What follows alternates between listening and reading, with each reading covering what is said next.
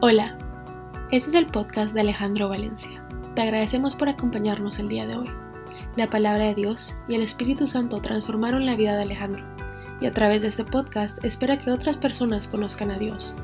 Nuevamente, gracias por acompañarnos y esperamos que disfrutes la charla.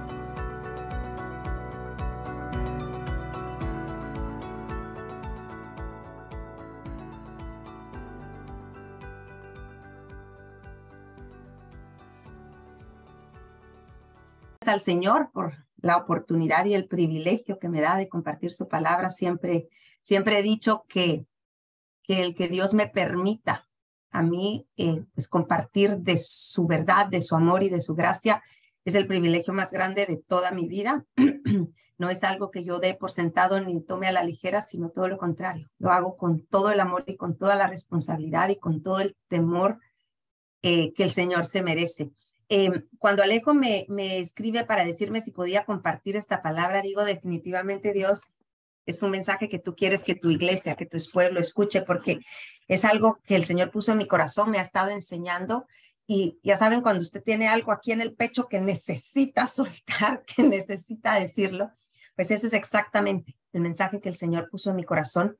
Em, Creo que todos conocemos la Biblia, ¿correcto? Sabemos que la Biblia es la palabra de Dios.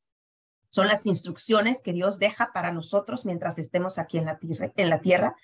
La Biblia es una historia o cuenta la historia. Es la historia de amor de Dios hacia sus hijos, hacia su iglesia, ¿correcto? Eh, la Biblia tiene un principio, tiene un en medio con todas estas situaciones que se van pasando con diferentes personajes y también tiene un final, palabra. No es cualquier historia la que la Biblia nos cuenta y nos comparte. Es una historia de amor. Es la historia de amor de Dios con nosotros, con cada uno de los que hoy estamos aquí presentes y reunidos. Ahora, muchas veces nosotros, no sé si a ustedes les pasa, a mí me gusta mucho leer, yo agarro un libro y puede que te enganche o no te enganche, ¿verdad? Pero es cuando algo nos conecta con el libro que usted puede sentir, o sea, la historia se vuelve personal, esto ya me gusta y entonces ya quiero saber más. La palabra de Dios, la Biblia, se vuelve personal cuando usted encuentra su lugar dentro de esa historia, en esa palabra, en estos mensajes que el Señor está dejó para cada uno de nosotros. Ahora, lamentablemente, en la historia de la humanidad, ¿sí? La narrativa siempre ha querido que todo se mueva alrededor del hombre, de mi yo. Y nos dicen y nos mandan mensajes, ideologías como, encuéntrate a ti mismo. Eh, debes aprender a seguir lo que dice tu corazón y lo que dictamina, lo que te haga feliz. Vamos a ayudarte a descubrir cómo vivir tu mejor vida, tu mejor momento, los siete pasos para llegar al éxito. Todo tiene que ver o se mueve alrededor del yo. Pero la Biblia se mueve alrededor de un Dios de un Dios todopoderoso, maravilloso y grandioso. Les voy a hacer una pregunta.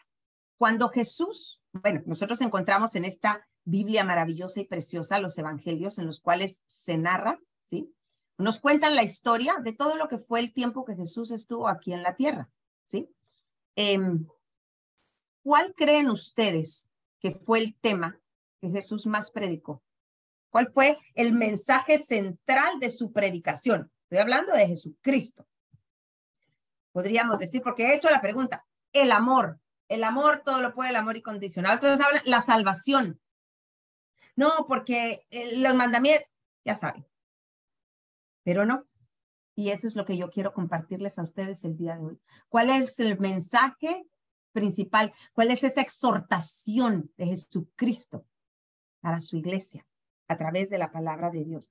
El mensaje principal de todo el ministerio y la predicación de Jesucristo fue el reino de Dios. El reino.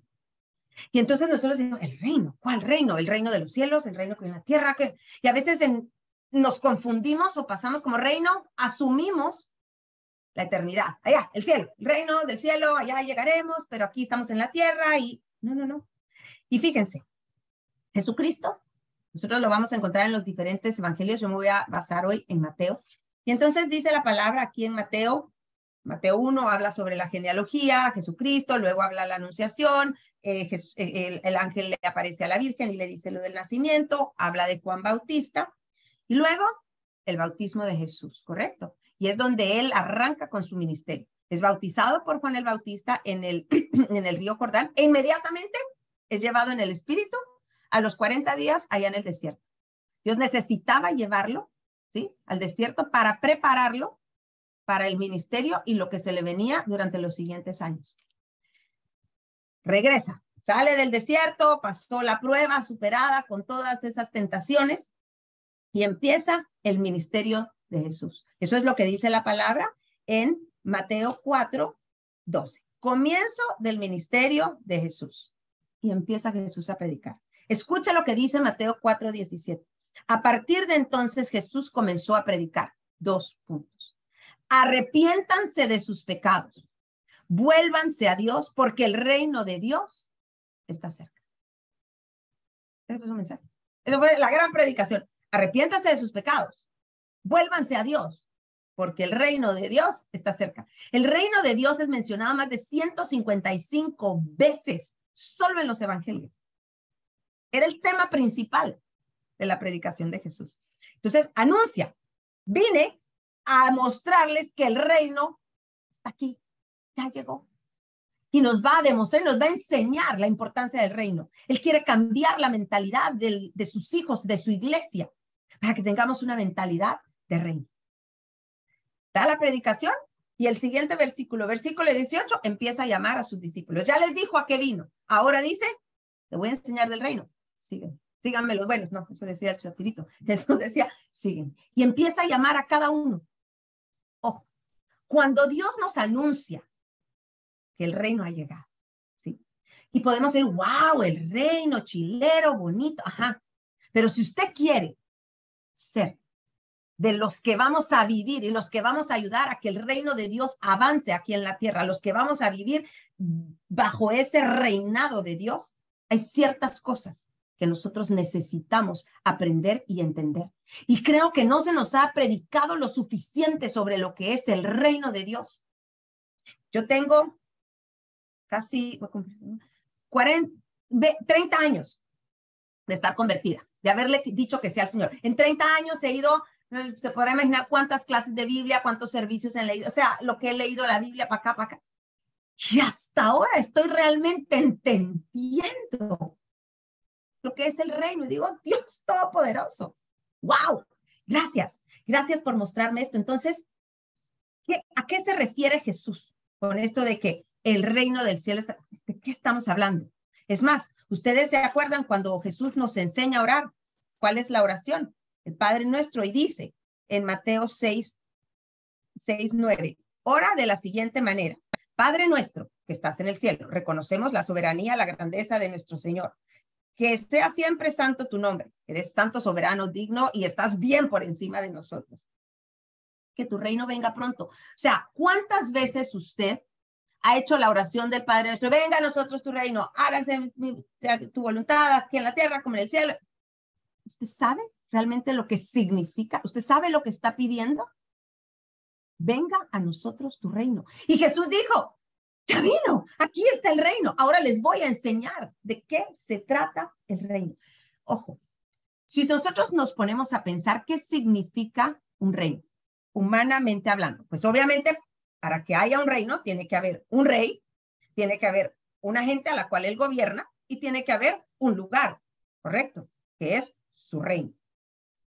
Si nosotros nos vamos y se los voy a enseñar cómo y por qué Dios está diciendo que el reino se ha acercado y que el reino ha venido. Si nosotros vamos a Génesis, principio de la historia, de esta historia hermosa y preciosa de amor, el, el plan original de Dios fue, voy a hacer mi reino en la tierra, ¿sí? Quiero tener estos hijos con los cuales quiero compartir y quiero hacer una familia y quiero ser su rey, quiero, quiero habitar con ellos. Siempre cuando nosotros hablemos de reino, ¿sí? Va a ser de la siguiente manera. Dios tiene un plan.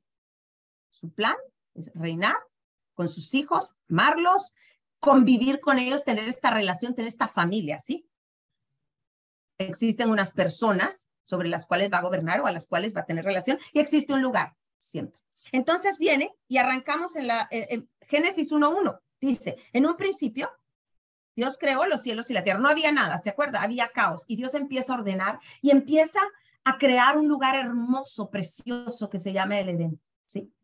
Y creó los árboles, y creó los animales, y creó las, eh, los peces y las aves del cielo. Y todo lo hizo para poder poner en ese lugar a su obra maestra, su creación preciosa. Un hombre y una mujer hechos a su imagen y semejanza, con los cuales pudiera tener una relación.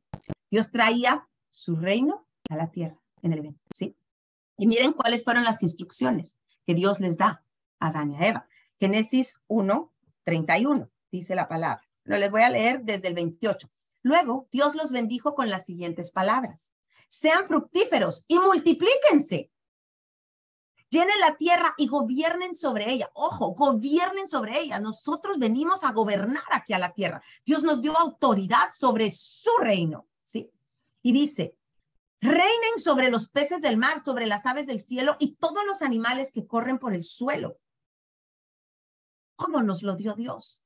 Y dijo, gobiernenlo, llénenla, multiplíquenla. Dios quería que su amor, que esta obra maestra y preciosa se multiplicara y llenara toda la tierra. En Génesis 2.15 dice la palabra, y el Señor Dios puso al hombre en el jardín del Edén para que se ocupara de él y lo custodiara nos dio autoridad y gobierno.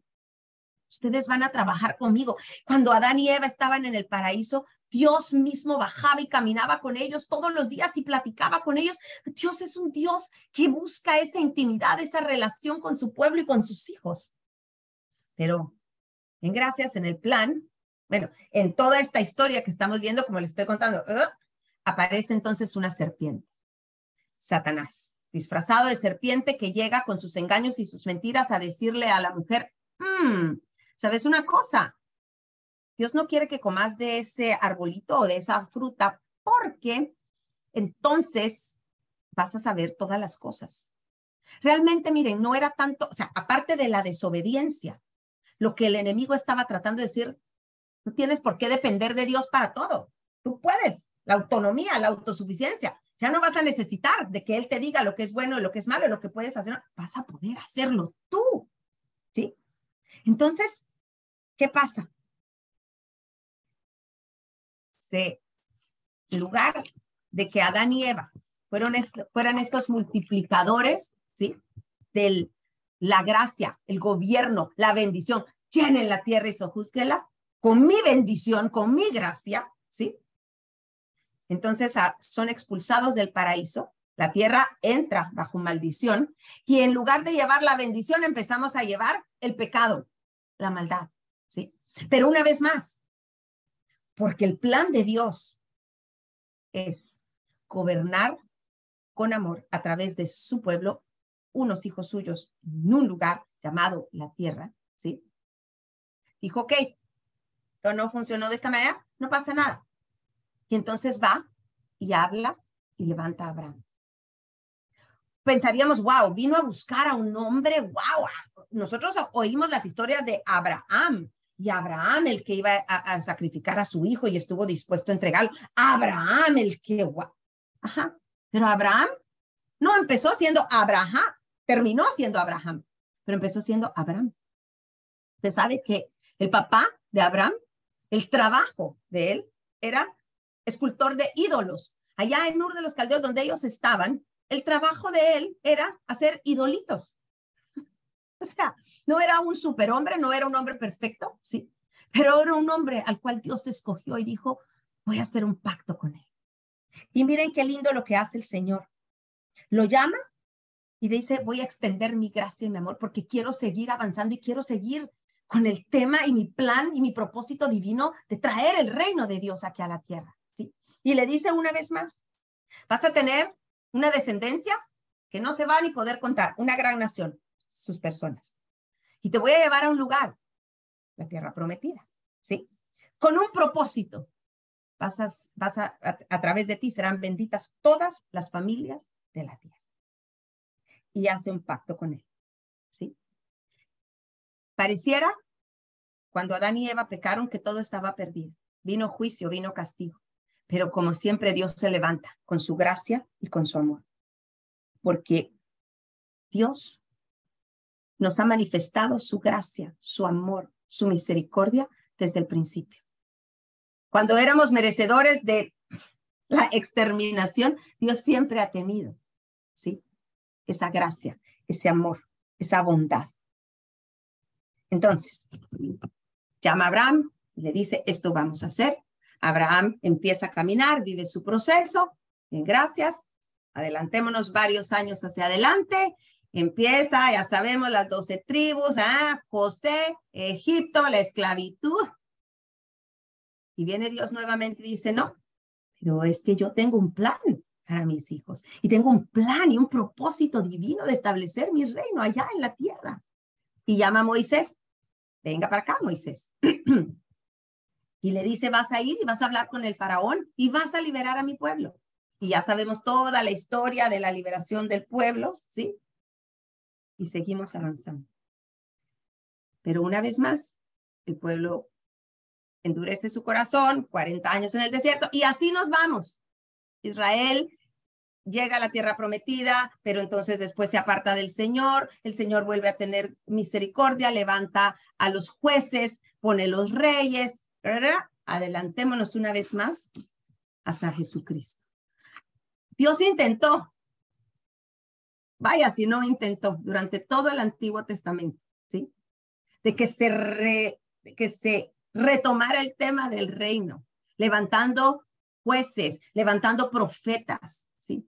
Pero obviamente el pecado ya había entrado, ¿sí? Y era muy difícil, porque por la ley nadie puede cumplir. Todos íbamos a pecar en algún momento. Entonces viene Dios y dice, ok, necesitamos entonces tomar manos directamente en el asunto.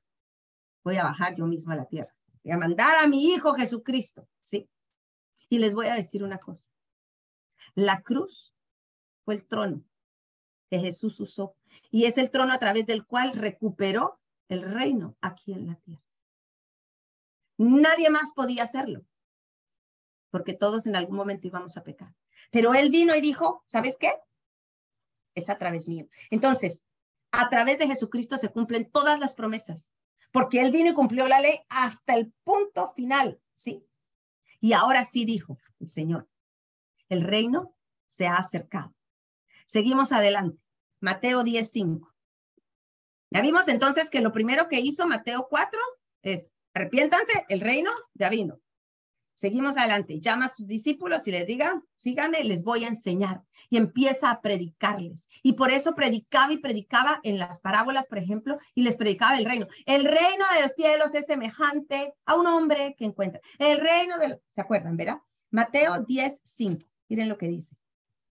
Dice, em, vayan y anúncienles. Este fue, voy a leer desde el 5. Jesús envió a los doce apóstoles, o sea, los llamó, los preparó, les enseñó, les habló sobre el reino y en Mateo 10.5 los envía. Y dice, Jesús envió a los doce apóstoles con las siguientes instrucciones. No vayan a los gentiles ni vayan a los samaritanos, sino vayan solo al pueblo de Israel a las ovejas perdidas de Dios. Vayan y anúncienles. Adivinen qué. El reino. Anúncienles que el reino del cielo se acerca. No dijo vayan y díganles de el reino, el reino, el reino, el reino. Y una vez más, vamos a orar. Venga a nosotros tu reino. Fíjense lo que decía después en Lucas 17, esto es todo Jesús predicando, su predicación aquí. En Lucas 17, 21, dice la, dice la palabra, Lucas 17, 21.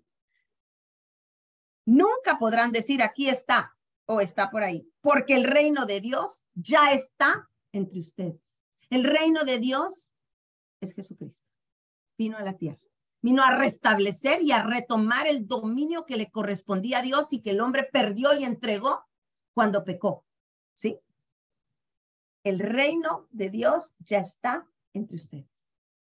Jesús termina su predicación, lo crucifican en la cruz. La gente pensaría, ahí terminó todo. No, ahí empezaba todo. Una vez más, esa cruz fue el trono a través del cual Jesucristo recupera el gobierno aquí en la tierra. Y consumido, hecho está. Todo lo que tenía que hacer está hecho. Sí. Jesús resucita. Y se acuerdan que queda todavía 40 días aquí en la tierra. Y sigue predicando. Está dando sus últimas instrucciones antes de regresar al cielo. Y adivinen cuáles son sus instrucciones. ¿Cuál fue la predicación de Jesucristo durante estos 40 días y antes de regresar? Hechos de los Apóstoles 1.3. Dice, durante los 40 días después de que sufrió y murió, Cristo se apareció varias veces a los apóstoles y les demostró con muchas pruebas convincentes que él realmente estaba vivo. Y les habló del reino de Dios.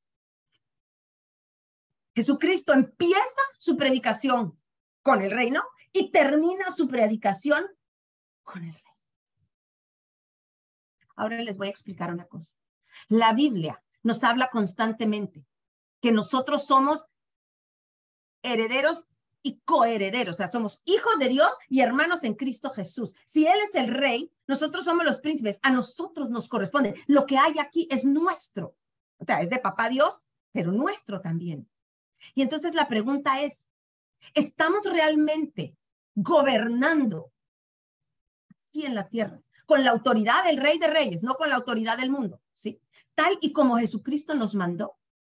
Es que no dijo, vayan y prediquen prediquen el reino. Tenemos que tener una mentalidad de reino. ¿Qué quiere decir esto? Tenemos que ir y recuperar el reino de papá Dios aquí en la tierra, en todos los ambientes. Ojo, no solo se recupera en un púlpito de una iglesia. El reino de Dios se recupera en las casas, en las familias, en el entretenimiento, en la educación, en la política, en las artes. O sea, los hijos de Dios, ojo, el reino de Dios se establece a través de nosotros sus hijos. ¿Se acuerdan lo que la instrucción que dio Adán? Sigue siendo la misma. Gobiernenla, sojúzguenla, sométanla. Y ese es nuestro trabajo como hijos del Dios Todopoderoso. Que donde quiera que nosotros vayamos y donde quiera que estemos y donde quiera que Dios nos ponga en el trabajo que nos haya dado los dones y talentos para tener, vayamos y gobernemos con esa mentalidad de reino. El reino de Dios está acá. Ojo, Adán escogió su propio camino cuando estaba en el jardín del Edén. Jesucristo escogió el camino de Dios cuando estaba en Getsemaní. El pueblo de Israel perdió la prueba en el desierto y Jesús pasó la prueba fielmente cuando fue tentado en el desierto. Todo lo hizo y nos vino a enseñar a nosotros y a dar autoridad para que seamos nosotros en su nombre los que nuevamente traigamos y establezcamos este reino de Dios aquí en la tierra. ¿Cómo lo voy a hacer? Somos la imagen viva de Jesucristo, somos sus embajadores, somos, somos a quienes Dios ha dado la autoridad para ir y por eso dice, todo lugar donde pongas la planta de tus pies. Yo le pregunto, donde quiera que usted está. ¿Qué es traer el reino? Está de pronto en la cola del banco.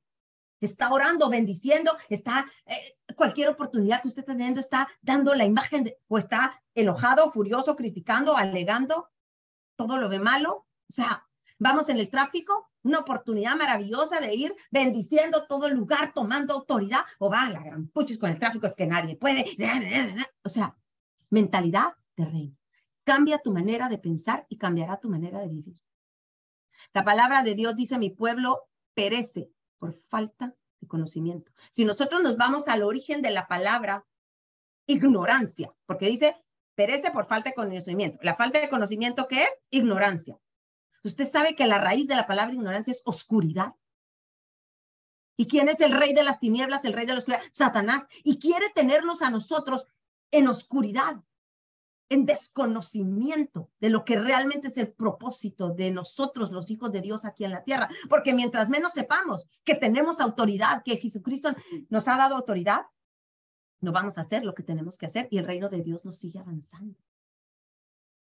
Tenemos que entender que la autoridad nos ha sido, nos ha sido. Jesucristo dijo, yo me voy, pero no los voy a dejar solos. Es más, ustedes van a hacer cosas más grandes de las que yo hice. pero no lo harán con sus fuerzas. Les dejo el Espíritu Santo y el Espíritu Santo es el que los va a mover, los va a llevar, les va a enseñar. Lamentablemente, en lugar de seguir al Rey de Reyes, de someternos al Rey de Reyes, que es Dios Todopoderoso, nos sometemos al Dios dinero, al Dios tiempo, al Dios imagen, al Dios como me veo, al Dios... Y pensamos en mí, lo que me gusta a mí. Quiero que les diga una cosa, no cualquiera va a caminar en el reino. Y Jesucristo lo dijo. El que quiera seguirme, ¿qué dice? Tome su cruz. ¿Sabe qué significa? Tomar su cruz y sígueme. Sacrifique y crucifique su carne, su yo. Si usted no está dispuesto a rendirse completamente, pero no solo las partes más fáciles, no, entero al Señor, podemos avanzar en el reino. La cruz nos transforma porque nos lleva de muerte a vida, de esclavitud a libertad, de vergüenza a honor, de oscuridad a luz y de cenizas a victoria.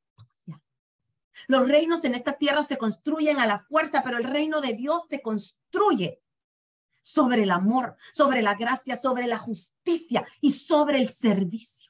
Mira lo que dice la palabra en Mateo 20, 24.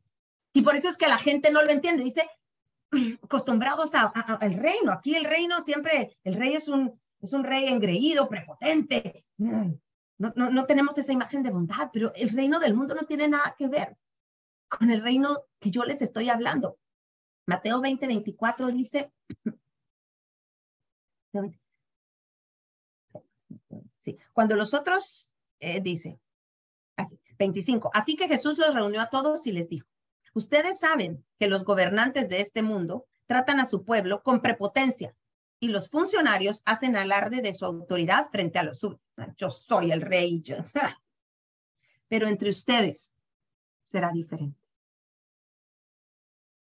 El que quiera ser líder entre ustedes deberá ser el que sirve. Y el que quiera ser el primero entre ustedes deberá convertirse en el último. Pues ni aún el Hijo del Hombre vino para que les sirvieran, sino para servir a otros y para dar su vida en rescate. Este reino de Dios es diferente a los reinos de la tierra. Se construye y está fundado en la gracia, en el amor y en el servicio. Y por eso la enseñanza de Jesús era, sirve, da, enseña, entrega.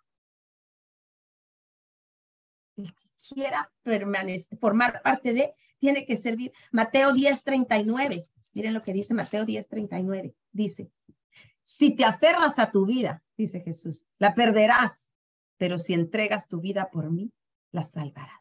Ahora, no está hablando necesariamente o literalmente de una muerte física, está hablando de la muerte al yo. Renuncia a ti, entrégame todo. Dios no quiere solo tu tiempo de los miércoles a las 7 de la noche, Dios no quiere solo el domingo a las 9 de la mañana, Dios quiere tu día entero, de toda la semana. Dios quiere tu mente, Dios quiere tu corazón, Dios quiere tu voluntad, Dios quiere tus manos, tus ojos, tus oídos. Dios lo quiere todo. A veces compart ¿cómo se dice? Compartalizamos nada más a Dios y queremos separar. Va, mira pues Dios, tú acá en la partecita de, de esta parte, va, pues donde tú me ayudas y los domingos y los miércoles en la noche. Pero yo esto y yo, no, no ponga, no separe. Dios es todo, el primero en todo. Luego dice Mateo 16, 25, dice, si tratas de aferrarte a la vida, ah, bueno, lo mismo, la perderás, pero si entregas tu vida a mi causa, la salvarás. Si alguno de ustedes quiere ser mi seguidor, tiene que abandonar su propia manera de vivir, tomar su cruz y seguirme. Y eso es lo que, esa es la razón por la cual una gran mayoría de hijos de Dios no entran al reino y no viven el reino, porque no están dispuestos, ¿sí? A abandonar su manera de vivir de la carne del mundo. Quieren seguir y tener un pie aquí y un pie allá. ¿Y qué decía Jesús en, en Apocalipsis? ¿Qué dice? Porque no eres ni fría ni caliente, te vomitaré. No, es que tenemos que ir in con el Señor. Eso es lo que nos está pidiendo. Si quieres venir y seguirme, tienes que abandonar tu manera de vivir anterior. Yo te voy a enseñar una nueva. Yo te voy a enseñar. Y te voy a empoderar y te voy a dar todo lo que tú necesitas. Ojo, el reino de Dios se ve. Jesucristo vino, lo vieron, ¿sí? El reino de Dios se busca. ¿Qué dice Mateo 6? Mateo 6, ¿qué dice? Busca primero el reino de Dios y su justicia. Y todo lo demás vendrá por año. Busca el reino de Dios, se busca. Busque el reino de Dios. El reino de Dios se anuncia. Aquí está. Es lo que yo estoy haciendo, anunciar. Y en el reino de Dios se sirve. Y para eso Dios te ha dado tus dones, tus talentos, tu dinero, tu tiempo, para que lo usemos para servir en el reino, servirnos unos a otros. Y esa es la manera como nosotros empezamos, ¿sí? A volver a tomar esa autoridad y a retomar todos los rincones de la tierra. Jesucristo a los discípulos les dijo, vayan y prediquen en todos los confines de la tierra, que no se quede un solo lugar sin que se vea el reino, se busque el reino, se anuncie el reino y se sirve. Una mentalidad de reino no funciona si usted solo entrega un pedazo, una parte, tiene que entregarlo todo. El reino requiere transformación. Usted no puede decir, voy a vivir el reino y voy a tener y voy a avanzar en el reino y seguir haciendo las mismas cosas que hacía en su carne. No se puede. Requiere transformación. Ahora, les mostré cómo Dios crea esta tierra maravillosa, el paraíso, el Edén, pone a Adán y Eva con un propósito de venir y tener su reino aquí en la tierra, ¿sí? Las instrucciones, Génesis 1.28, Génesis y Génesis 2.15, multiplíquenla, llénenla, gobiernenla, sojúzguenla, ¿sí? Seguimos avanzando, vimos que se cayó el plan, no funcionó, Jesucristo viene. Una vez más, el rey viene a tomar autoridad y dice, ok, lo que, nos lo que se había perdido, aquí está una vez más. Ahora nos toca a nosotros. Y ahora le quiero enseñar cómo termina la historia de este reino aquí en la tierra porque aparte es la eternidad, pero yo estoy hablando del reino de Dios aquí en la tierra. Mire lo que dice la palabra en Apocalipsis 21. En Apocalipsis 21, 5. Y el que estaba centrado en el trono, el rey, dijo, miren, hago nuevas todas las cosas. Y me dijo, escribe esto porque lo que te digo es verdadero y digno de confianza. Todo ha terminado. Yo soy el alfa y la omega, el principio y el fin. Versículo 22. No vi ningún templo en la ciudad porque el Señor Dios Todopoderoso y el Cordero son el templo. La ciudad no tiene necesidad de sol ni de luna porque la gloria de Dios ilumina la ciudad y el Cordero es su luz. Y las naciones caminarán a la luz de la ciudad y los reyes del mundo. No está hablando de los reyes, ni el rey Carlos, ni la reina, no sé qué. No, nosotros, los reyes del mundo, los que reinamos aquí en la tierra, dice, entrarán en ella con toda su gloria. Les pregunto, ¿usted quiere ser de estos reyes que van a llegar y entrar con toda su gloria a la presencia directita de Dios, donde dice, no hay templo, no, porque el Todopoderoso y el Cordero son el templo. No hay necesidad de sol ni de luna porque la gloria de Dios es la luz. Vamos a caminar y estar en su presencia. Pero no vamos a entrar como cualquiera, entramos como reyes. La palabra de Dios dice en primera de Pedro 2.9, dice, pero ustedes, y esto va para ustedes, cada uno de los que está escuchando este mensaje, quiero que escuchen con atención, pero ustedes son un pueblo elegido, son sacerdotes del rey, nación santa, posesión exclusiva de Dios. Y por eso pueden mostrar a otros la bondad de Dios, pues Él los ha llamado a salir de la oscuridad, de la ignorancia, de la falta de conocimiento y entrar a su luz maravillosa. Esa luz que empieza acá, ¿sí? Con esta revelación, y que no va a terminar nunca, porque vimos en Apocalipsis que la luz de la gracia de Dios ilumina todo lugar donde. Ahora, quiero que entiendan que esta palabra hermosa es para ti y para mí. Somos una nación escogida, pueblo escogido. No somos cualquier cosa por Dios. Deje de pensar, no valgo nada, no sirvo para nada. Eres un hijo del rey, eres heredero y coheredero en Cristo Jesús, nación santa. Creado para cosas grandes. Dios tiene un plan para tu vida. Dios te está invitando hoy y te dice, arrepiéntanse. Vengan, porque el reino de Dios ha llegado. Quiero que trabajes conmigo, quiero que seamos parte en conjunto ¿sí? Pero estás dispuesta, dispuesto a someterte verdaderamente con todo lo que, todo lo que eres, todo lo que tienes, entregarlo y someterlo al Rey de Reyes, al Señor de Señores. Porque Él te ha llamado en esta noche a salir de la oscuridad y entrar en su luz maravillosa. Y esa es la invitación y la exhortación. El reino de Dios ha llegado. Y esta es la invitación que el Padre hermoso te está haciendo para que vengas y te unas al avance de su reino aquí en la tierra, para la honra y la gloria de su nombre. Vamos a orar. Amado Dios y Rey Celestial, en el nombre de Jesús, en esta noche queremos darte gracias, gracias, gracias por esta revelación preciosa, Señor. Gracias por enseñarnos que el reino no es un lugar a donde algún día tal vez yo quisiera el reino tuyo ya está aquí en la tierra. Qué emoción y sobre todo la emoción,